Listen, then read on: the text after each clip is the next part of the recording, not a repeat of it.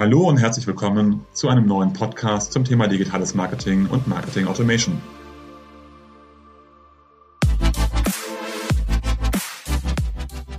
Mein Name ist Jörg Reinhardt, promovierter Physiker, dreifacher Familienvater und Gründer der Syntellic Consulting Group, einer führenden Unternehmensberatung rund um digitales Marketing und digitales Kundenmanagement. Wie immer in unserem Podcast sprechen wir mit verschiedenen Unternehmen, wo diese im Bereich digitales Marketing und Marketing Automation stehen, welche Projekte besonders erfolgreich sind, was dabei zu beachten ist und welche Learnings sie gezogen haben. Herzlich willkommen zu einem neuen Podcast zum Thema Mehr Gewinn mit Marketing Automation. Heute mit Christian Peter, Leiter der Abteilung Marketing Automation bei der Commerzbank AG. Ja, die Commerzbank muss ich wahrscheinlich nicht vorstellen, äh, eine der größten deutschen ähm, Bankenhäuser. Und ähm, freue mich sehr, dass wir heute gemeinsam hier sind, Herr Peter. Und äh, meine erste Frage natürlich, ähm, seit wann sind Sie denn schon bei der Bank eigentlich tätig und welche Themen treiben Sie und Ihr Team rund um Marketing Automation voran? Zunächst schönen guten Tag, Herr Dr. Reinhardt. Fände ich nett, dass Sie mich hier eingeladen haben und ich freue mich auf den gemeinsamen Austausch dazu. Ich bin schon recht lange bei der Bank tätig, aber in unterschiedlichen Themenfeldern. Ich äh, war zehn Jahre im echten Kundenvertrieb äh, in unterschiedlichen Stationen im Bundesgebiet. Anschließend zehn Jahre verantwortlich für regionales und auch zentrales Vertriebsmanagement und beschäftige mich die letzten zehn Jahre intensiv mit CRM, Kontaktmanagement, Analytics, all dem, was wir unter datengetriebenem Marketing äh, verstehen. Und das ist auch der Punkt, den ich gemeinsam mit meinem Team zurzeit und die letzten Jahre vorantreibe. Das sind ja spannende Themen, äh, gerade sehr en vogue. Ähm, warum machen Sie denn die, die, Themen genau bei der Commerzbank? Ähm, und was wiederum macht die Commerzbank da in Ihren Augen so besonders und erfolgreich? Ich möchte zunächst auf Ihre Frage eingehen, die Sie ja begonnen haben mit, es ist zurzeit gerade sehr en vogue. Ich glaube, die Begrifflichkeiten sind zurzeit gerade en vogue, aber die Notwendigkeit, sich da sehr konsequent auf den Kunden einzustellen, äh, das ist ein Dauerthema. Wir bekommen nur immer mehr technologische Möglichkeiten auf der einen Seite, aber dadurch auch neue Herausforderungen. Und äh, das ist für mich die Überleitung zu der Antwort, was wir denn als äh, Commerzbank da so erfolgreich machen. Wir stellen uns diesen Herausforderungen gestaltend. Wir wollen gerne die Chancen nutzen, sodass unsere Stärken ausgebaut werden. Und äh, wir möchten äh, nicht die sein, die reagieren auf Trends oder auf Chancen, sondern äh, wir möchten die sein, die Chancen so ergreifen und gestalten, dass unsere Kunden daraus einen Vorteil haben. Und die äh, Commerzbank äh, ist sicherlich eine der Banken, die das Thema persönliche Beratung und digitalen Anspruch aus einer Hand, aus einem Haus äh, sehr gut hinbekommen. Und dazu leisten wir auch unseren Beitrag. Und dazu sind auch die vorbeschriebenen Einstellungen und Geisteshaltungen notwendig. Wir wollen Veränderungen aktiv gestalten für unsere Kunden. Das klingt so, als wäre die Commerzbank aus Ihrer Sicht da ähm, allein schon von der Geisteshaltung äh, führend, ähm, nämlich dass Sie die Möglichkeit haben, die Themen voranzutreiben als aber auch von der Geisteshaltung wirklich den Kunden in den Mittelpunkt zu stellen. Sie haben es ja gerade gesagt, Sie möchten eigentlich aus Kundensicht das beste Erlebnis anbieten und das über alle Kanäle. Ist das etwas, wo Sie sagen würden, das ist so ein USP auch der Commerzbank? Ja, der äh, USP der Commerzbank äh, ist, ähm, weite ich das Thema persönlich und digital noch etwas aus. Äh, wir sind ja als Commerzbank breit aufgestellt in der Form, dass wir für unterschiedlichste Kundengruppen die individuell passenden Angebote haben. Und das beginnt ja beim Retail-Geschäft hin über Affluent und bis hin zu Wealth Management, aber auch die Unternehmerkunden. Und dort für jede Kundengruppe die richtigen Antworten zu haben, die dann individuell die Bedürfnisse lösen, die die jeweilige Kundengruppe haben, haben. Das ist aus meiner Sicht ein USP, wie ihn wirklich nur wenige anbieten können. Und ähm, ja, deshalb ist persönlich und digital oder Kunden in den Mittelpunkt zu stellen, ist zunächst mal eine ja, ein Claim, den man sicherlich an unterschiedlichen Stellen oder in unterschiedlichen Unternehmen finden wird. Unser Anspruch ist es aber, dass letztendlich der Kunde sich dafür positiv entscheidet und dafür ist die Geisteshaltung, die wir in uns tragen, nur eine Voraussetzung. Entscheidend ist nachher, wie es vom Kunden angenommen wird, denn letztendlich ist er die einzige Instanz, die für uns dort zählt. Das ist wohl richtig. Und am Ende des Tages möchten Sie es ja auch dann logischerweise im Geldbeutel spüren, dass es vom Kunden angenommen wird. Was ich spannend finde, Sie haben ja einen wichtigen Punkt gesagt. Ähm, digitalisieren kann man viel. Die meisten digitalisieren die Online-Kanäle. Sind ja auch ähm, digital quasi in den Vertriebskanal gegangen. was ja nicht immer so ein einfacher Kanal ist, kenne ich aus der Erfahrung, habe dieses Thema ja auch bei verschiedenen Banken mit begleitet, weil ähm, im Vertrieb natürlich Menschen sitzen, äh, die eigentlich auch ihren Kunden sehr gut kennen, äh, manchmal auch das Thema Kundenhoheit ähm, im Kopf haben und dann gar nicht so viel Digitalisierung haben wollen, ähm, um eben mit äh, Leads, Vorschlägen zu arbeiten. Ähm, was war denn so der Ausgangsgedanke und die Ursprungsmotivation, als Sie das Thema ganzheitliches Omnikanal-Kampagnenmanagement angegangen sind? Ähm, die Motivation kam her von der, ähm, von der Herausforderung, dass äh, wir auf der einen Seite einen starken Schub in Digitalisierung spüren und auf der anderen Seite aber Beratungskompetenz eines unserer Kernmerkmale ist. Und wenn wir die Stärke Beratung weiter fördern und ausbauen wollen und für unsere Kunden dort top qualifizierte Beratung geben wollen, dann darf sich Digitalisierung nicht äh, von der Beratung wegentwickeln, sondern sie muss diese Stärke umfassend verbinden. Und das ist uns gelungen, indem wir äh, die Analytik stärker in den Vordergrund rückten, aber Analytik eben nie bestimmend über einen Vertriebsmitarbeiter, sondern immer unterstützend für einen Vertriebsmitarbeiter. Und das ist, weil Sie es vorhin ansprachen, wie bekommt man die Veränderung in eine Organisation, ähm, war das für uns immer der Anspruch, wie können wir etwas im Projekt realisieren, was als nächsten Outcome auch immer einen Vorteil hat für den Vertriebsmitarbeiter oder die Vertriebsmitarbeiterin, die im direkten Kontakt mit dem Kunden sind. Und ähm, ja, wir haben deshalb die Analyse auf viel kürzere Frequenzen umgestellt. Wir möchten gerne Veränderungen im Kundenverhalten zügig aufgreifen und auch an den Beraterplatz transportieren können. Und deshalb ist unser Claim an der Stelle für unser internes Projekt, wir müssen analytisch jeden Tag an der Seite unserer Kunden sein. An der Seite der Kunden auf jeden Fall, aber auch, so habe ich es dann verstanden, an der Seite des Vertriebs. Ähm, werden die da auch in die Analytik mit eingebunden oder bekommen die am Ende des Tages nur die Ergebnisse? Ja, ähm, man hat ja häufig in größeren Organisationen so eine etwas eine ja, gewachsene Diskrepanz zwischen Zentrale und Vertriebseinheiten. Und äh, wir haben dort von Anfang an neben den zentralen Stakeholdern und unterschiedlichen Ansprechpartnern im Hause auch Wert darauf gelegt, dass wir bereits zu Beginn einen Interaktionsansatz mit den nutzenden Mitarbeiterinnen und Mitarbeitern implementieren.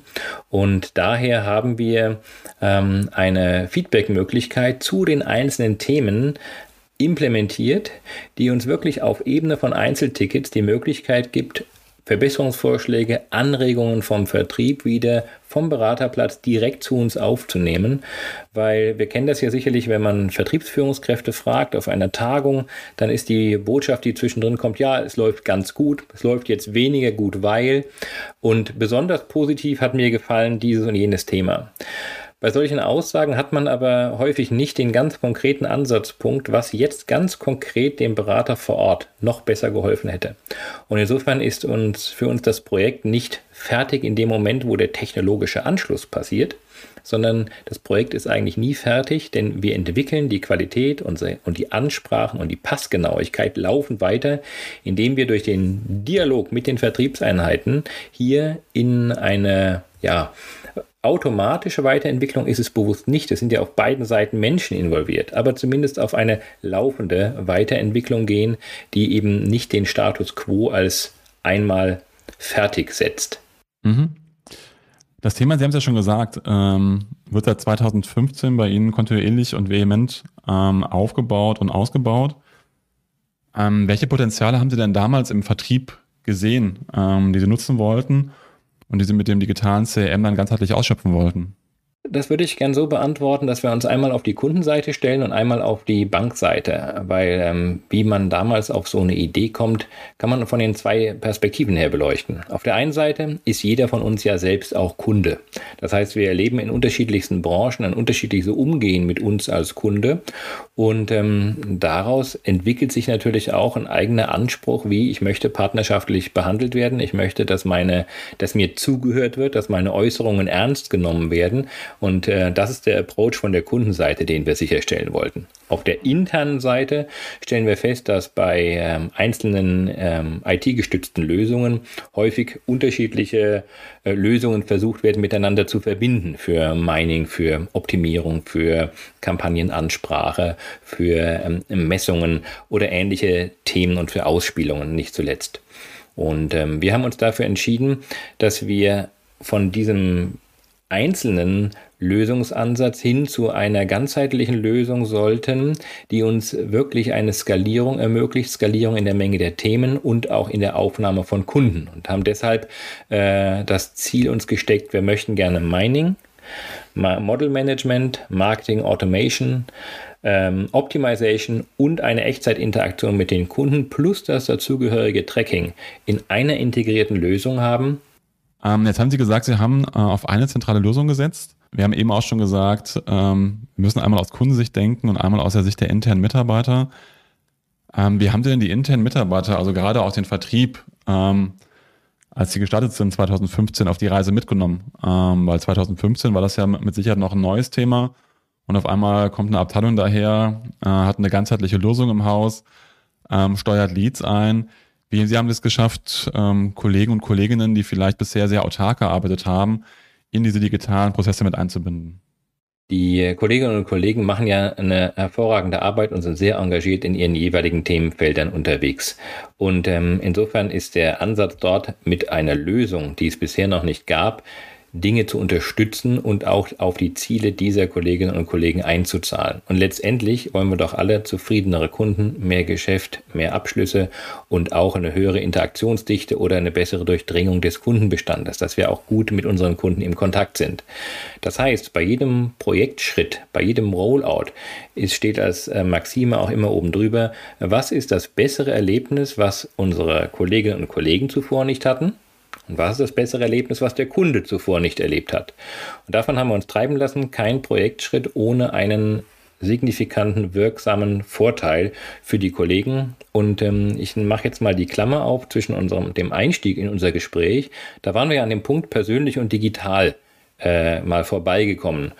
Und ähm, wenn wir unseren Kolleginnen und Kollegen aufzeigen können, dass zum Beispiel durch Erkenntnisse, die wir in Online gewinnen, ein Beratungsprozess in der Filiale unterstützt werden kann, dann ist das ein sehr gutes Beispiel, wie durch Erkenntnisgewinn zusätzliche Daten oder Optimierung von Zeitpunkten Vertriebsaktivitäten, die, ich sag mal, ansonsten klassisch monokanal abgewickelt werden, wurden, wir da eine Verbesserung erreichen und auch eine höhere Trefferquote zur Zufriedenheit der Kunden und auch eben der Mitarbeiterinnen im Vertrieb und Mitarbeiter. Das wäre jetzt auch eine Frage gewesen. Ähm, viele haben ja immer noch ähm, quasi unterteilt in Filialbank oder Filialgeschäft und das Direktgeschäft. Was natürlich das für die Bank selber erstmal einfacher macht, ähm, ist auch bei Versicherungen ja gegeben, ähm, eben den jeweiligen Kanal optimal auszusteuern. Sie gehen ja den anderen Weg und vereinheitlichen die beiden Welten ähm, und über eine zentrale Analytik und über eine zentrale Kundensicht ähm, spielen Sie dann ja quasi für den Kunden optimal in die Kanäle äh, aus. Ähm, aus Kundensicht mit Sicherheit großer Vorteil, aus Banksteuerungssicht ähm, mit Sicherheit deutlich aufwendiger. Sie haben das Thema der Marketingoptimierung schon angesprochen. Ähm, wie ist das aus Ihrer Sicht? Haben Sie einen größeren Aufwand am Ende des Tages, ähm, das komplett auszusteuern oder wie behelfen Sie sich dann da auch ähm, die beiden Welten optimal zusammenzubekommen? Äh, die Frage ist schwierig zu beantworten, weil wenn man ähm, etwas zeitlich vergleichen möchte, in wie war es früher, wie ist es jetzt, dann müssten ja eigentlich alle Parameter gleich sein ansonsten und ich vergleiche genau eine Größe, die sich verändert hat, beispielsweise die Menge der Ausspielungen. Nun haben wir aber im Rahmen dieser äh, Weiterentwicklung an sehr vielen Stellschrauben gedreht, sowohl an der Menge der einzelnen Themen, die laufend in der Marketing Engine enthalten sind, als auch aus der, Inter der, in der Interaktionsdichte, als auch an den angeschlossenen Kanälen. Und somit haben wir, so möchte ich Ihre Frage beantworten, in Summe bewegen wir ein größeres Rad und binden auch mehr Ressourcen, setzen mehr Ressourcen ein. Aber der Anstieg der Ressourcen oder der Anstieg des Investments, auch technologisch, wird bei weitem überkompensiert durch die Vorteile, die das sowohl für den Kunden als auch für die Bank in Summe bringt, weil wir können jetzt Dinge darstellen, die vorher nicht denkbar waren. Insofern äh, muss ich Ihre Frage nach der Veränderung ein bisschen differenzierter beantworten als rein jetzt plus 10% oder minus 7%. Können Sie so ein bisschen sagen, welche Dinge das sind, die Sie darstellen könnten, die Sie vorher nicht darstellen konnten? Ähm, ja, insbesondere die Interaktion von, von Customer äh, Journeys, die sich intraday entwickeln. Wir haben ja, wenn man klassische Journeys anschaut, von dem Beginn des Interesse wecken über einen Beratungsprozess hin zu einem Abschluss oder dann zu der entsprechenden Abwicklung, äh, die sehen immer so nett strukturiert aus, wenn man sie auf irgendwelchen Schaubildern sich ansieht. Aber in Wirklichkeit erleben wir durch diese hochdynamische Digitalisierung Kunden, die von zu Hause vom Notebook im, im Login beim Kundencenter anrufen, mit der U-Bahn fahren, in die äh, ihnen auf dem Weg das iPad oder äh, das Smartphone in die Hand nehmen, eine Interaktion haben und dann in die Filiale gehen zu einer Beratung. Das heißt, Customer Journeys sind so hoch interaktiv geworden und äh, ich nenne es gerne fluide, weil der Kunde kann auch noch sich ganz spontan umentscheiden und schaut dann doch noch mal irgendwo rein, was wir vorher vielleicht jetzt nicht auf dem Schirm gehabt hätten.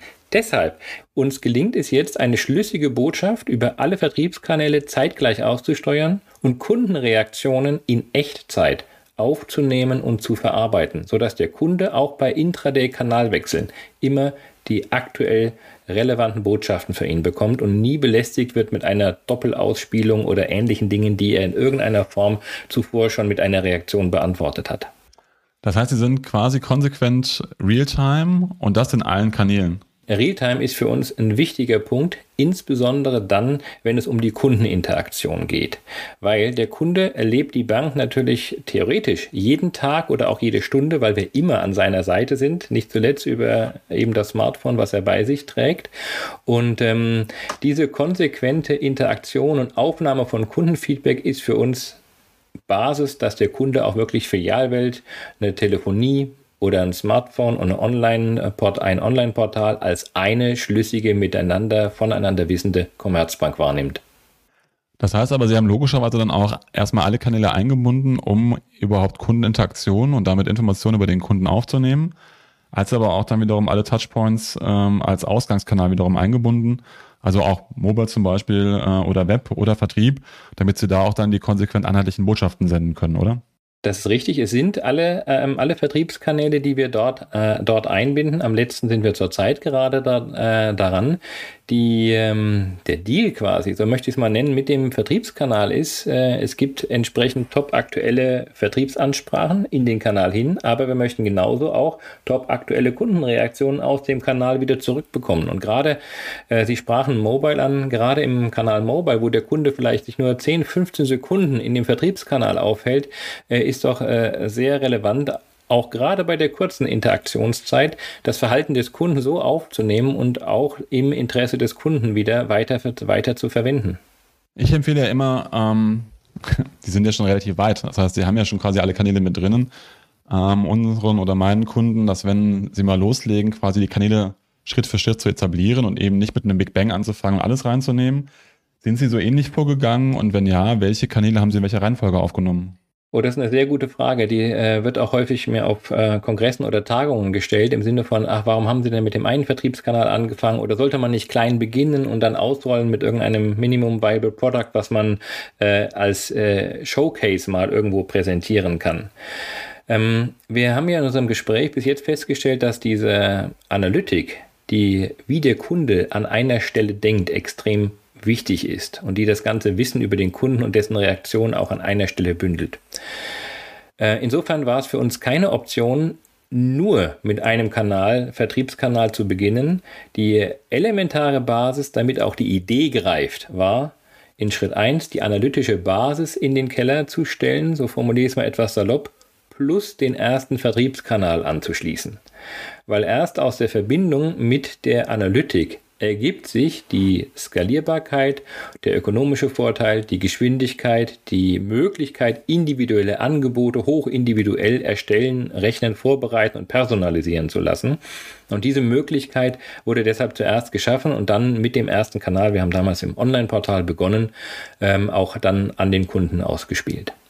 Ob das jetzt äh, eine Empfehlung ist für andere Häuser, vermag ich nicht zu sagen. Die Frage, ist das eine gut oder das andere schlecht oder macht man einen Best-of-Breed-Ansatz oder eine Pauschallösung, äh, empfinde ich persönlich, sind Dinge, die äh, doch immer ziemlich auf das jeweilige Unternehmen abgestimmt sein sollten. Und was bei dem einen Unternehmen wunderbar passt und auch wirklich die Stärken unterstreicht, wäre vielleicht für das andere Unternehmen eher ein Hemmschuh, weil dort ein anderes Thema offensichtlich ist, wo man äh, zum Beispiel auch Stakeholder zu Beginn besser mitnehmen könnte als das, was sich wieder bei einem dritten Unternehmen eignet. Insofern empfehle ich da eine ähm, ja, ähm, achtsame, ausgewogene Betrachtung der Stärken und äh, Entwicklungsfelder von jedem einzelnen Unternehmen, dass man sich dann für dieses jeweilige Unternehmen entscheidet, wie bringe ich Analytik und Omnikanalorchestrierung in den Vertrieb.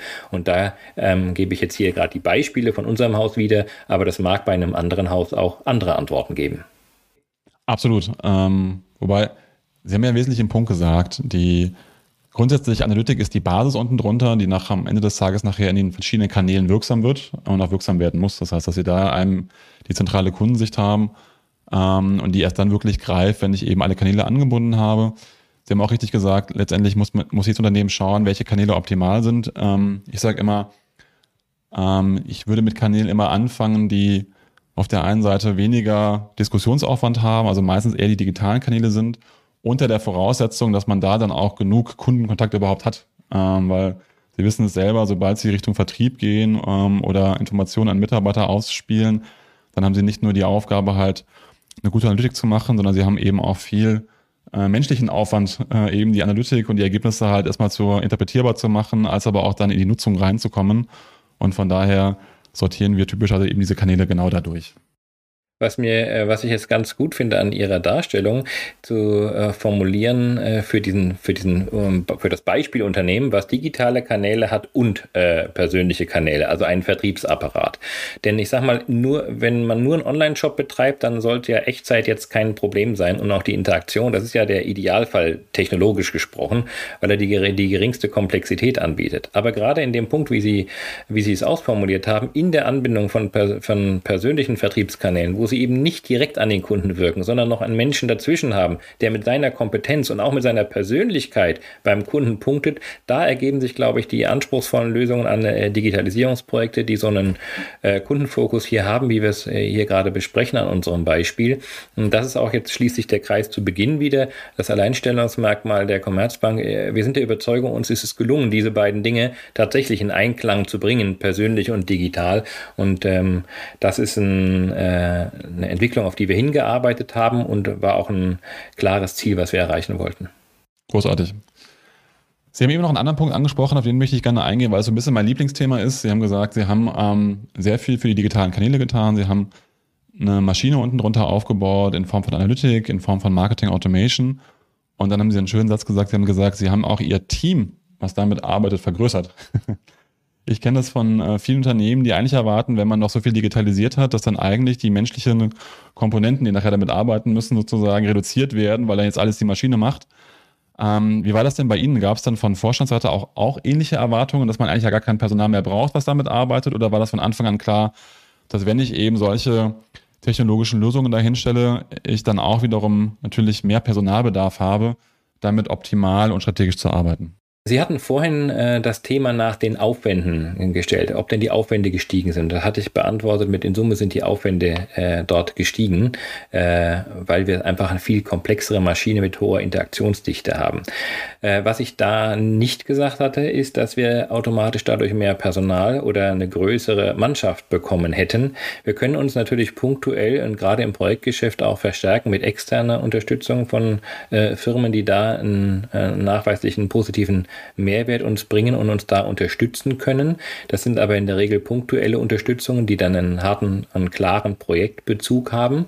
Ähm, das Thema mm, mehr Investment in so eine ganzheitliche Lösung reinzubringen, ähm, haben wir bislang beantworten müssen, nicht nur mit dem Thema, nicht mit dem Thema, wir weiten jetzt ein Team aus oder verdoppeln die Kapazitäten oder ähnliches, sondern auch mit dem Thema, worauf fokussieren wir uns was, und was sind Dinge, die eben nicht mehr getan werden oder weniger getan werden. Und wenn ich mal da anschaue, was können wir mehr machen und was sollten wir weniger tun, ist das vielleicht auch ein, ein Ansatz, der an anderer Stelle helfen kann.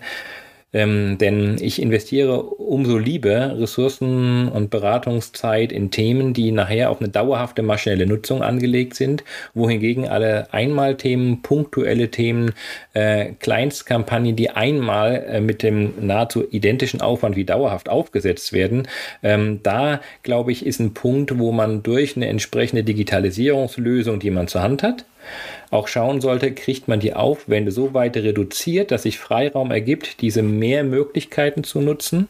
Und das muss natürlich dann auch so gestaltet sein, dass man sich an dem Thema der Betriebsaufwände äh, nicht zu sehr bindet, sodass kein Beratungsmandat mehr da ist. Weil das, was Sie jetzt, äh, was Sie auch mal angesprochen hatten vorhin, äh, wie binden wir denn die Menschen im Haus ein, das ist ein laufender Prozess und auch bei Fluktuation oder Neuzugängen oder äh, anderen Einbindungen und anderen Projektverantwortlichkeiten ergibt sich auch immer immer wieder die Notwendigkeit, diese äh, Geisteshaltung und die Möglichkeiten, die wir jetzt haben, auch anderen Projekten gegenüber transparent zu machen. Zum Beispiel, damit auch daran gedacht wird, den Daten rechtzeitig an uns auszuleiten, damit wir dann auch später dieses neue Projekt mit analytisch einbinden können.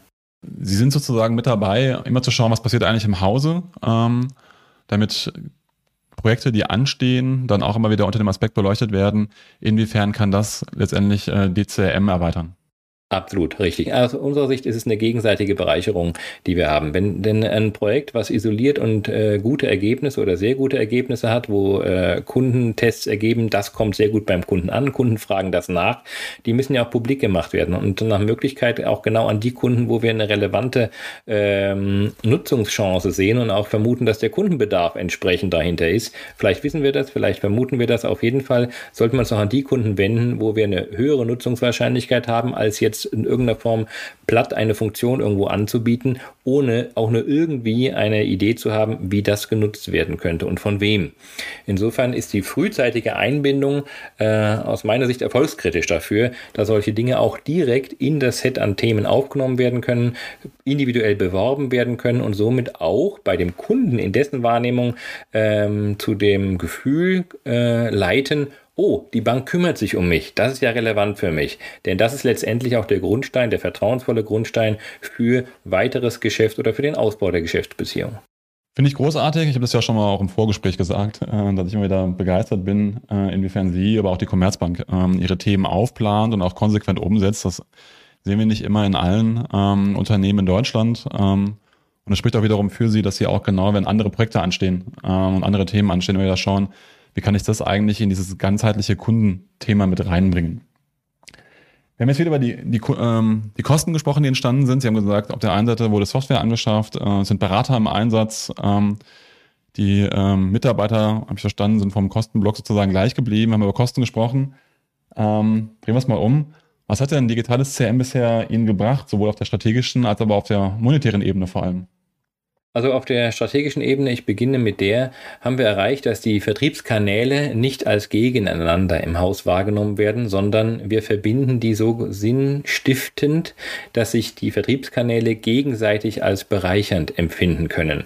Und das ist, glaube ich, etwas, was äh, auch äh, politisch und, und strukturell äh, und von der Geisteshaltung von allen drei Punkten, egal wie Sie es jetzt beleuchten wollen, definitiv ein Vorteil ist, äh, der Ansonsten, wenn man das weiter in einzelnen Mono-Vertriebssilos in den jeweiligen Kanälen realisieren würde, einfach ein wirklicher strategischer Asset und ein Vorteil ist.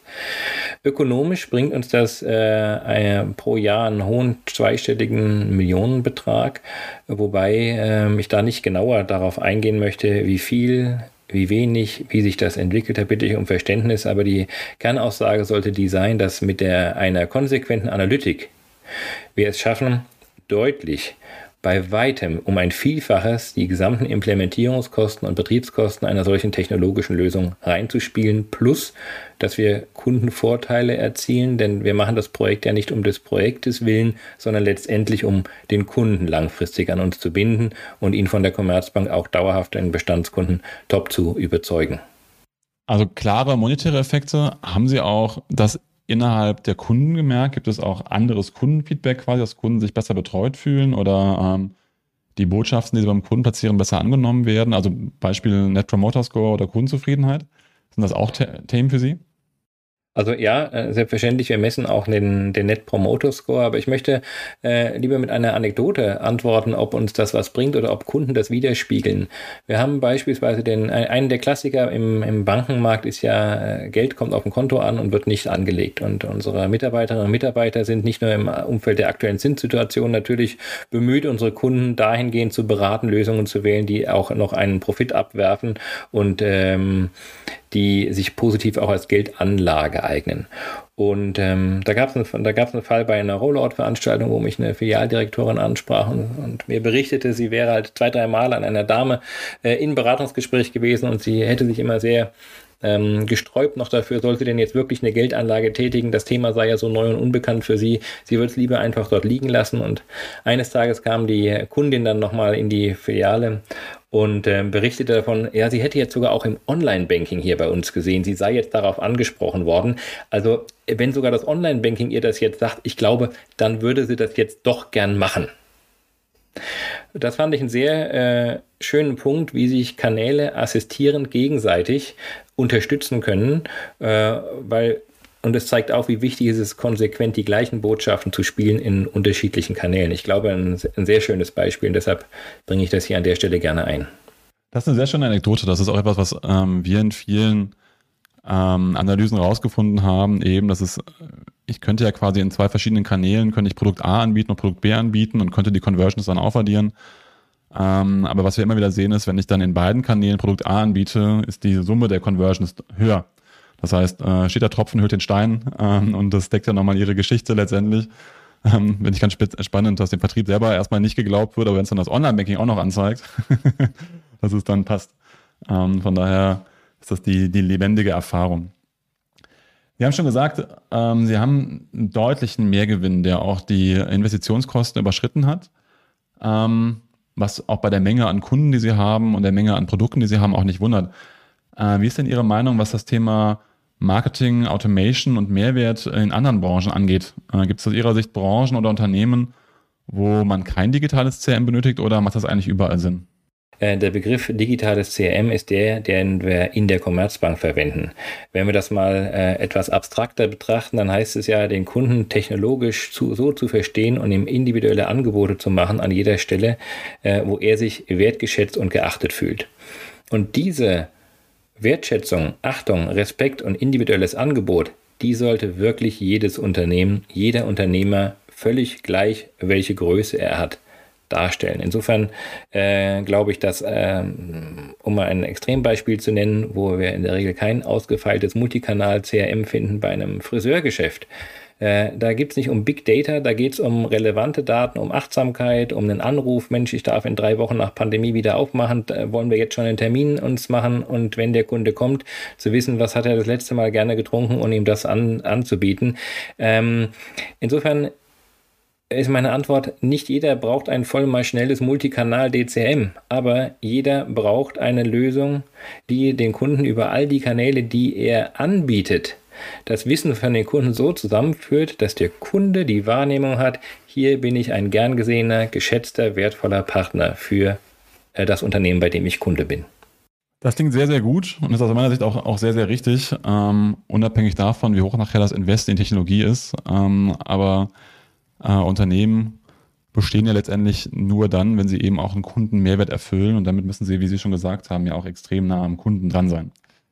Ähm, die betreiben das Thema jetzt schon seit sehr langer Zeit ähm, und sind auch mit so einem großen Projekt gestartet äh, und deswegen auch nochmal, wenn andere Unternehmen auch digitales CRM oder Marketing Automation einführen, die Frage an Sie aus Ihrer Erfahrung heraus, ähm, welche Skills und Kompetenzen muss denn eigentlich ein Marketing Automation Team mitbringen, äh, um solche Strategien umzusetzen?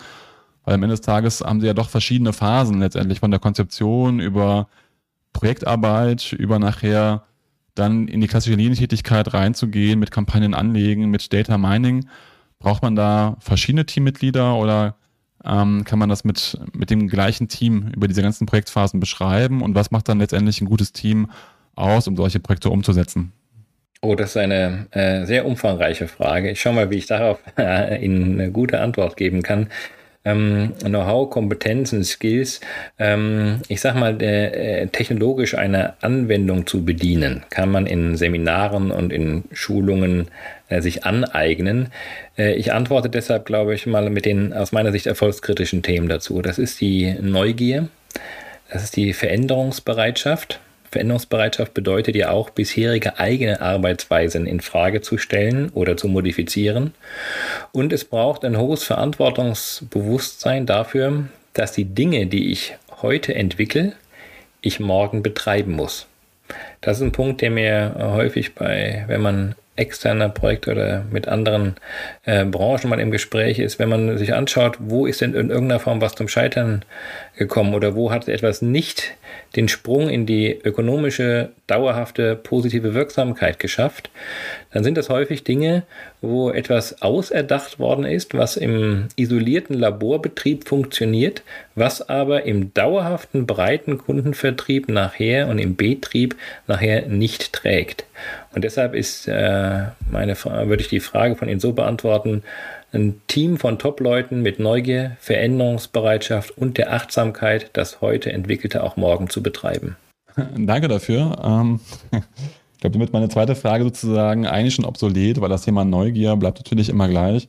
Weil die Frage wäre gewesen, Sie haben es ja vorhin schon gesagt, das Thema Marketing Automation ist ja nicht neu. Ähm, ich kann mir Folien von vor 20 Jahren anschauen, die sehen fast noch genauso aus wie die von heute. Ähm, nur gibt es mittlerweile halt auch Technologien, die das Ganze dann auch abbilden.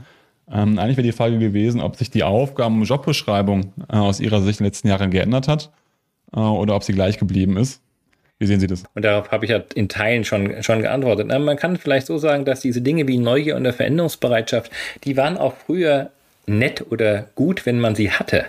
Aber ich bin der Überzeugung, dass die Bedeutung dieser Punkte, die ich aufgezählt habe, weitaus gestiegen ist wohingegen halt beispielsweise die Technik von äh, oder die Kenntnis einzelner Datenbankfelder, ja, die braucht man auch, aber sie ist nicht ein Mindset, mit dem man starten muss, weil das sind eben Dinge, die man äh, sich noch äh, anlernen kann oder auch beigebracht bekommen kann, werden äh, beigebracht bekommen kann in einer guten und soliden Einarbeitung. Also die Bedeutung dieser drei Ausprägungen von vorhin, die hat in den letzten Jahren deutlich zugenommen und ich sehe da ehrlich gesagt auch noch kein Ende. Diese Mitarbeiterinnen und Mitarbeiter, die das mitbringen, werden weiterhin sehr, sehr gefragt sein. Stimme ich definitiv zu. Wie haben Sie es denn in, im, ähm, im letzten Jahr geschafft unter Corona? Die Kollegen und Kolleginnen waren alle im Homeoffice. Äh, Veränderungsbereitschaft war natürlich extrem hoch. Andererseits, wenn Sie halt gerade Themen wie Neugier, ähm, auch Austausch haben und Veränderungsbereitschaft innerhalb der Themen, dann lag das ja doch so ein bisschen brach, weil was normalerweise passiert, man hat Meetings, man sitzt in der Kaffeeküche mal zusammen und tauscht sich aus, ist weggebrochen. Haben Sie das gespürt und wie sind Sie damit umgegangen? Also ich hatte das Glück, dass ich in der, in der Pandemiephase ein, äh, zunächst mal ein weitgehend stabiles Team hatte. Wir hatten äh, zwei Onboardings, die in der Pandemie durch, äh, in, im Homeoffice quasi stattgefunden haben. Und das zeigt einmal, wie, wie, wie schwer und anspruchsvoll es ist, wenn man halt nicht mal schnell was visualisieren kann oder auch wenn das Team als solches, als Personen und Persönlichkeiten nur über eine Team-Session transportiert werden können. Ähm, aber äh, auch da, auch das hat das, hat das Team äh, sehr gut gelöst. Da kann ich auch nur den Hut ab, äh, Hut ziehen vor äh, meinen meinem Team, die da ein sehr gutes, qualifiziertes Onboarding gemacht haben, sowohl mental wie auch fachlich. Aber jetzt mal für das gesamte Team äh, betrachtet, wie gelingt es dann, Veränderungen voranzutreiben? Ich, ähm, man ist ja nicht immer so zusammen. Man trifft sich ab und zu mal punktuell. Ich vergleiche das gerne mal mit dem, mit dem Segelboot, wo auch jeder seine unterschiedliche Position hat. Und ähm, wenn einer in irgendeiner Form ausfällt, müsste jemand, äh, müsste jemand einspringen und übernehmen. Jeder muss sich, äh, jeder ist sich seiner, seine Aufgaben klar bewusst und jeder seines, seines Gestaltungsspielraums, den er hat. Und was wichtig ist, was alle die vereint, auch wenn sie an unterschiedlichen Stellen auf dem Boot aktuell aktiv sind und vielleicht jetzt gerade mal keinen Sichtkontakt miteinander haben. Alle vereint das gleiche Ziel, der gleiche Kurs. Und äh, wenn einen die gleichen Dinge antreiben und man auf das gleiche Ziel hinsteuert, dann äh, kann man auch mal für eine Zeit so arbeiten, dass man sich nicht laufend direkt sieht. Und äh, im Übrigen habe ich die Auffassung und auch die Überzeugung, wer an Neugier und persönlichem Austausch interessiert ist, der äh, schafft das selbst in Corona-Zeiten, indem man hier Teams Direktanruf macht oder einfach mal so anruft. Der persönliche Kontakt ist ja nicht abgebrochen, aber bestimmte Sinneswahrnehmungen sind weg. Also mir persönlich fehlt beispielsweise, dass man mal an der, an der Pinnwand was entwickeln kann, gemeinsam mit Menschen in einem Call. Klar, da gibt es auch überall Hilfsmittel, aber dann hat man vielleicht dann das Hilfsmittel und nicht mehr den, den Sprecher oder die Menschen im Blick. Ähm, das ist, glaube ich, etwas komplizierter geworden. Ähm, aber kurze Summary, das gemeinsame Ziel vereint Menschen auch, wenn sie nicht in einem Raum sind. Finde ich schön. Äh, also die Quintessenz, Sie haben es ja schon mal gesagt, ist das gemeinsame Ziel, aber auch, ähm, dann nochmal den Ball vorher aufzunehmen, eben die richtigen Leute mit dem richtigen Mindset. Äh, heißt, es geht eigentlich wie immer um Mitarbeiter und um das Team, auch wenn wir hier von, von großen digitalen Themen sprechen, äh, weil ohne die richtigen Leute äh, mit einer gemeinsamen Vision schafft man das nicht. Ähm, ich gehe mal einen Schritt weiter. Ähm, Sie sind ja auch noch als Autor unterwegs und haben jetzt vor kurzem ein Buch rausgebracht mit dem Titel It Depends on the Ends. Äh, und die Ends sind nicht die Enden, äh, wie man annehmen könnte, sondern the Ends wird mit A geschrieben, also den, den uns. Ähm, möchten Sie oder können Sie ein bisschen zu dem Titel erklären, wo er herkommt und was Sie generell in dem Buch darstellen? Ja, sehr gerne. Also auch wenn wir heute im, im, im Scope das Projekt bei der, bei der Commerzbank haben, durch den intensiven Austausch mit äh, branchenübergreifenden Ansprechpartnern, national und international, ergibt sich ein Mindset, formt sich ein Mindset aus, äh, was dann mal niedergeschrieben werden wollte. Äh, diese 42 Prinzipien für erfolgreiche Digitalisierungsprojekte, äh, die immer diese Und-Perspektive betrachten, haben mich deshalb angetrieben und deshalb habe ich auch das Buch so benannt, weil das aus meinem meiner Sicht nicht nur auf das eine oder auf das andere ankommt. Selbst wenn es wie Gegensätze scheint, so sollte man doch diese unterschiedlichen Achsenenden immer nicht als Gegensätze begreifen, sondern wie gelingt es, solche Stärken möglichst umfassend zu verbinden. Das war der Antrieb und der Inhalt. Und ähm, ja, wir sprachen, wenn Sie über ähm, CRM in irgendeiner Form auf irgendeinem Branchenpodium oder in irgendeiner, mit Ihren Kundinnen und Kunden sprechen, dann wird es auch darum gehen, häufig auf die Frage, soll ich jetzt lieber Events machen oder soll ich lieber über Data Mining Ansprachen machen? Oder äh, wird es gehen um, sagen wir, persönlich oder digital? Oder sollen wir zuerst die Analytik oder zuerst den einen Kanal voll ausbauen, das Frontend. Und somit äh, scheinen immer irgendwelche Widersprüche im Raum zu stehen und das muss nicht so sein. Das ist richtig, weil die ähm, einzelnen Komponenten, Sie haben es ja so schön gesagt, sich letztendlich ja auch bedingen oder unterstützen können.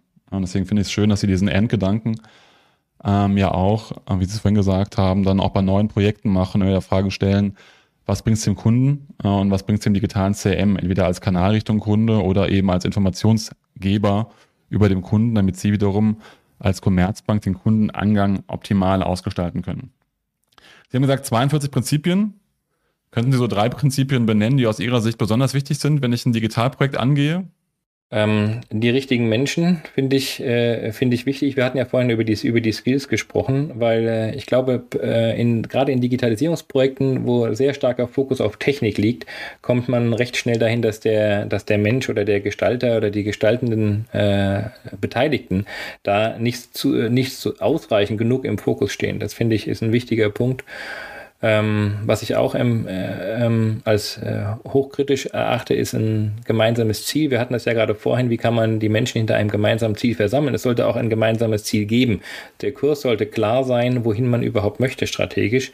Ähm, das bekomme ich auch ab und an mal ähm, außerhalb unseres Hauses mit, dass dort ähm, Projekte losgetreten werden. Wir wollen da irgendwie mehr machen, aber man weiß eigentlich noch gar nicht, warum mehr oder wohin das letztendlich konkret führen soll. Und ich glaube, dann ist die Chance, ich hatte das zuletzt auch mal auf, einem, auf einer Podiumsdiskussion gesagt, wenn das, wenn das Ziel nicht klar ist, dann ist die Wahrscheinlichkeit, dass man es erreicht, gleich gegen Null. Weil es wird immer Menschen geben, die sagen, ihr habt ja euer Ziel da nicht erreicht. Das ist wohl wahr. Und Sie haben ja sehr viel erreicht in den letzten Jahren. Ähm, die Commerzbank hat ja auch einige große Themen gehabt, äh, auch innerhalb der Gesamtstrategie. Ähm, Sie haben das Thema digitales CM konsequent vorangetrieben, das über verschiedene Kanäle hinweg. Was ist denn das, worauf Sie als Abteilungsleiter im Bereich Marketing Automation in den letzten Jahren besonders stolz sind? Ähm, lassen Sie mich einen kleinen Moment überlegen. Äh, ich beantworte die mit drei Punkten, auf die ich besonders stolz bin. Punkt 1 auf mein Team. Punkt 2 auf das Zutrauen und den Gestaltungsspielraum meiner Vorgesetzten. Und Punkt 3 auf den positiven Wertbeitrag, den wir im Ergebnis für das Unternehmen liefern können. Und äh, nachdem Sie so viel erreicht haben, gibt es dann auch eine neue Vision für die nächsten Jahre? Ähm, oder was sind aus Ihrer Sicht die relevanten Themen im Bereich Marketing Automation äh, im Bankensektor, die jetzt in den nächsten drei bis fünf Jahren auf uns zukommen werden? Also zunächst mal sind diese Herausforderungen natürlich hoch unternehmensindividuell. Wer noch keine Datensammlung konsequent an einer Stelle hat und über alle Kunden aus allen äh, Verästelungen die entsprechenden Informationen an einem Ort hat, für den wird das die entscheidende Herausforderung sein. Wer das schon hat, für den wird Multikanal-Orchestrierung äh, was total Wichtiges sein. Ähm, ich persönlich sehe die Hyperpersonalisierung, also wirklich jeden Touchpoint individuell in dem Moment zu personalisieren, als eine Herausforderung und Chance, die sich so im, auf eine Perspektive heraus ergibt und die konsequente weitere Nutzung von Alleinstellungsmerkmalen. Denn ich bin der Auffassung, so ein Thema wie, ich sag mal, eine Fotoüberweisung, um mal etwas zu nehmen, was es jetzt schon ein paar Jahre am, am Markt gibt, äh, dass man einfach von der Rechnung äh, in der Banking-App schnell mal ein Foto macht und dann die Überweisung dadurch auslöst und den Tippaufwand sich einsparen kann. Das ist ein Thema, das hat die eine Bank zuerst, die nächste danach und eine Zeit später haben es alle. Äh, ist das dann ein Alleinstellungsmerkmal? Das ist vielleicht ein technologischer Wettbewerb, aber nicht eine konsequente Nutzung und äh, des Alleinstellungsmerkmals. Insofern äh, würde ich mich freuen, wenn wir auch in Zukunft Alleinstellungsmerkmale, die uns vom Wettbewerb abheben, so äh, ausgestalten und vertrieblich nutzen können, dass auch Kunden sie als solches wahrnehmen. Denn ich glaube, das sind die Punkte, die dann auch dauerhaft den Kunden an das Unternehmen binden und ihn auch, ich nenne es mal, resistent machen vor vielleicht augenscheinlich punktuell äh, attraktiven Angeboten, die aber nicht so umfassend sein können, wie der Kunde das bei uns in der Commerzbank erlebt. Wie machen Sie das? Da muss ich nochmal konkret reinfragen, weil ich kenne es von anderen Kunden, auch von anderen Banken, die haben so viele äh, Alleinstellungsmerkmale, dass sie schon gar nicht mehr wissen, was sie wann und wo und wie an den Kunden kommunizieren können und wollen, weil in diversen Abteilungen ähm, neue Themen entwickelt werden, dass man selbst intern durcheinander kommt. Wie macht die Commerzbank da? Die Veränderungsdynamik ist natürlich riesig und gerade in größeren Häusern wird auch viel entwickelt und wir äh, tun alles, damit wir auch laufende Neuerungen zu unseren Kunden bringen können. Äh, das ist ein auch ebenso dynamischer Prozess, wie ich vielleicht eingangs gesagt hatte, wie wir mit unseren einzelnen Vertriebspotenzialen umgehen, dass die auch laufend weiter verbessert und, äh, und weiterentwickelt werden. Äh, wie wir das hier wie wir das machen, ist Punkt eins die klare Analyse aufsetzen, welcher Kunde hat wann, wo, was überhaupt gesehen, um Doppelausspiele oder Mehrfachthemen zu vermeiden. Also da der Appell, gehen Sie mit den, mit den, mit den Kontaktpunkten, die Sie zu Ihren Kunden haben, so achtsam um, dass Sie äh, auf jeden Fall eine Belästigung für den Kunden vermeiden und vielmehr auch individuell für den jeweiligen Kunden entscheiden, was sind denn Themen, die ihm jetzt angeboten werden sollen. Wenn der Kunde Service äh, schon genutzt hat und äh, Sie wissen das, dann brauchen Sie Ihnen ja diesen Service tatsächlich noch nicht mehr anzubieten. Das wäre ja in dem Fall keine äh, relevante Botschaft. Also ähm, die einzige Chance und die wichtigste Herausforderung, die ich da ganz klar sehe, ist, ähm, das Kundenerlebnis so zu gestalten, dass man achtsam die Kontaktpunkte mit für den Kunden relevanten Botschaften nutzt. Punkt. Und das werden auch mal Punkte sein, dass nicht der Kunde alles auf einen Schlag bekommt, was jetzt in irgendeiner Form die Bank ihm oder das Unternehmen ihm erzählen könnte. Denn das wäre dann bankzentriert oder firmenzentriert, aber wir wollen ja kundenzentriert denken. Ein wunderschönes Schlusswort, äh, den Kunden eben nicht zu überfrachten, sondern dann auch Kunden individuell eben die USPs auszuspielen. Haben Sie noch eine zentrale Botschaft, Herr Peter, äh, die Sie aus Ihrer Erfahrung an unsere Hörerinnen und Hörer mitgeben möchten? Vielen Dank für das, äh, für das Gespräch, Herr Dr. Reinhardt. Äh, die zentrale Botschaft äh, ist vielleicht eine zentrale gemeinsame Freude, dass wir in den nächsten Monaten uns auch mal wieder ohne Masken sehen können und dass man in Urlaub mit Lächeln verbringt oder mit Freunden gemeinsam verbringt und dass damit das, was in der Digitalisierung häufig zu kurz kommt, nämlich das Menschliche, dass wir das wieder äh, viel intensiver erleben werden können im privaten wie auch im beruflichen Umfeld, äh, dass wir davon profitieren, dass wir alle doch Menschen sind und miteinander die Verbindung von Mensch und, und IT äh, treibt uns an. Da freue ich mich weiterhin drauf. Darauf freue ich mich auch. Und ich freue mich auch, wenn wir uns bald wieder persönlich sehen. Deswegen auch erstmal vielen Dank für das Gespräch und dann auf bald.